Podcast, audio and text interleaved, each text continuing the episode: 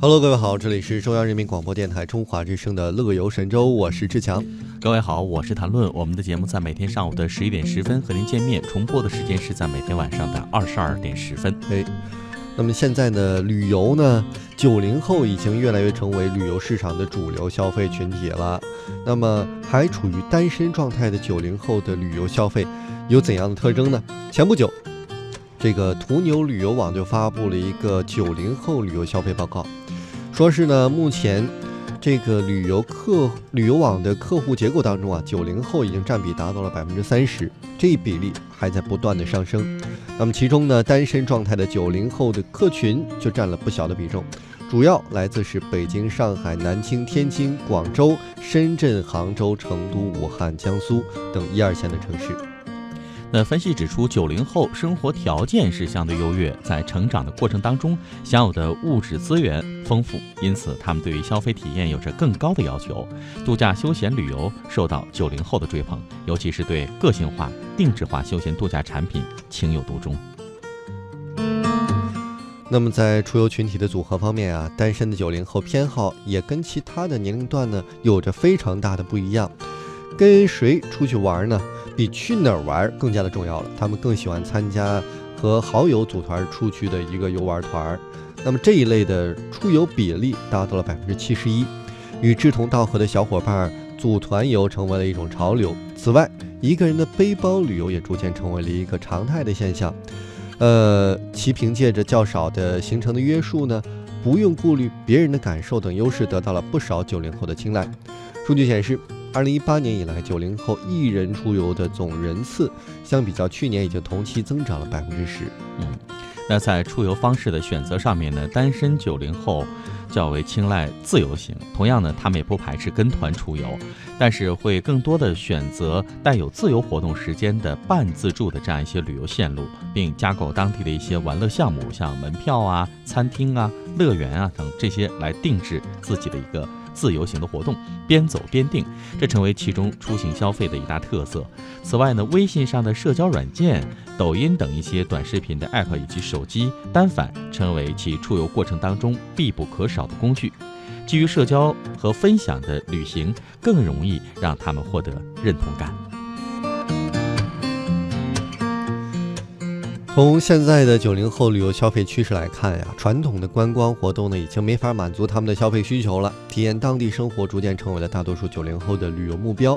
数据就显示了，在体验当地生活的选项当中，百分之九十七的单身的九零后会选择走街串巷、逛集市，去往夜市感受当地的特色美食，占比高达了百分之九十。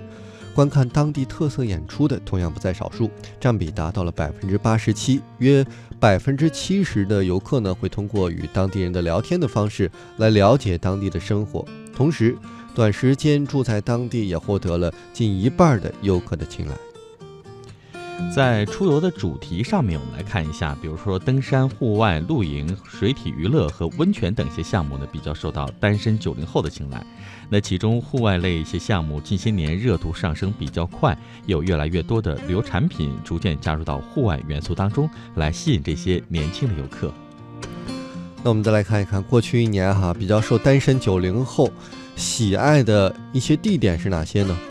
像云南、海南、福建、四川、广西、陕西、湖南、西北连线和西藏、广东，成为了国内长线游人气方面的前十。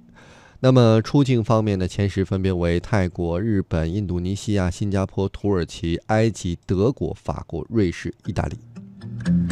在出游时间的安排上来看一下，不少单身九零后呢，由于自由的这个时间啊，因为比较。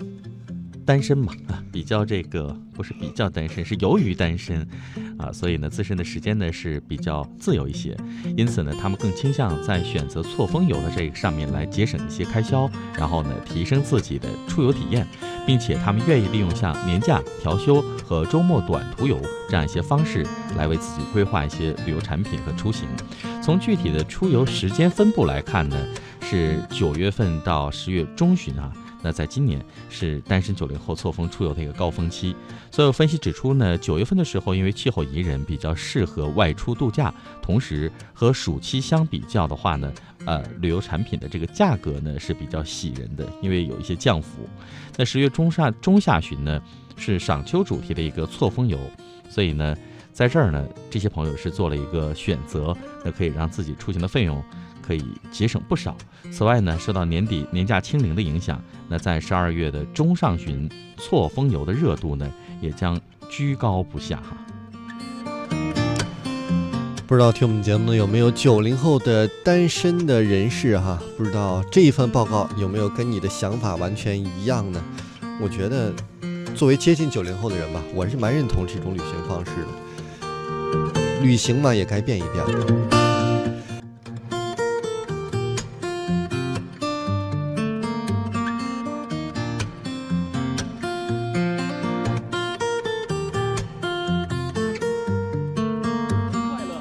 行囊，迈开脚步，放飞心情，旅游无极限，天下任逍遥。让我们现在出发。